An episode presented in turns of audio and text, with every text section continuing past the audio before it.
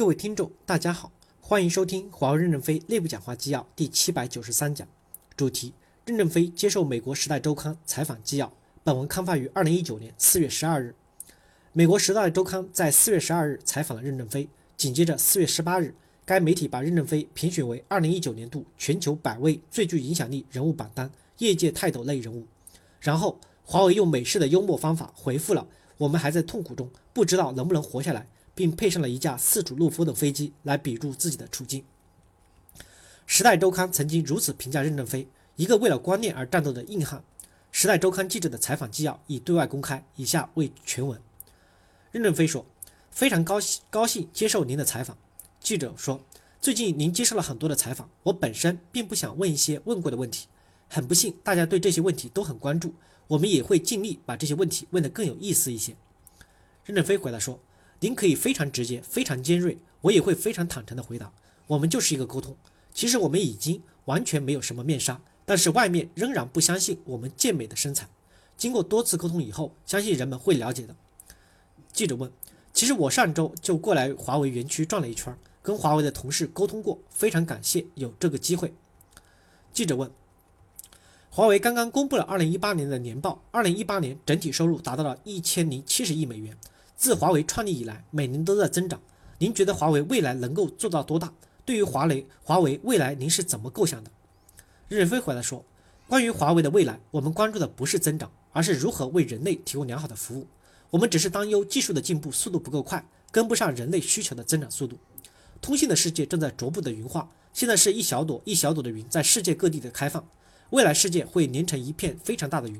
对于我们来说，能不能给世界提供服务是至关重要的。”所以我们要把大量的投资都转移到对未来科学的研究上去，正在探索新的科学发现、新的技术发明，也在准备能创造一些能适合未来需求的产品。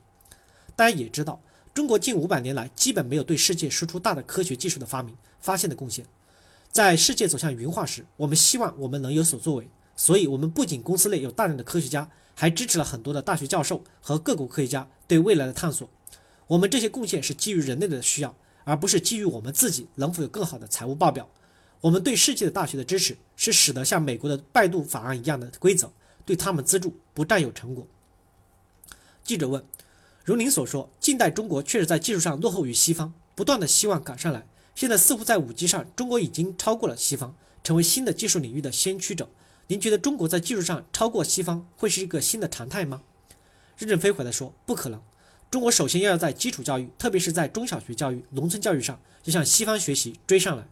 在高等学校的学风，像世界科学家一样专注学术研究，博士的论文充满真知灼见，打好这个基础。这样，经过五十六十年甚至一百年以后，才能来讨论这个问题。西方无论是在初等教育还是高等教育上，都有着创造性的方法。中国现在只有传统一的考试方法，这让天才很难脱颖而出。因此。中国短时期内不会全面的达到西方的科技水平，我们也在呼吁，希望国家重视教育，改变过去落后和追随的状态，希望孩子有独些独立的思维，也希望能为世界输出技术上的贡献。五 G 只是一种工具，现在是被社会夸大了它的价值和作用。我认为五 G 对人类的社会的贡献不会有想象中的那么巨大。记者问：我知道二零一八年华为是所有企业中专利申请最大最大的公司，但是现在美国仍然指责华为窃取知识产权。甚至说华为有鼓励员工窃取知识产权的奖金计划。华为在历史上有没有窃取过知识产权？任正非回答说：第一，我们公司高度重视知识产权。如果我们不尊重知识产权，我们公司可能已经不存在了，因为别人把我们偷光了。第二，在推动中国知识产权的进步上，我们公司是有很大贡献的。我们每一年的科研经费将近投资一百五十到两百亿美元，在全球散布着大量的科研能力中心，研发人员达八万人。偷是偷不来今天的领先水平的，个别人的违规是应受到惩罚，这不代表公司的行为。感谢大家的收听，敬请期待下一讲内容。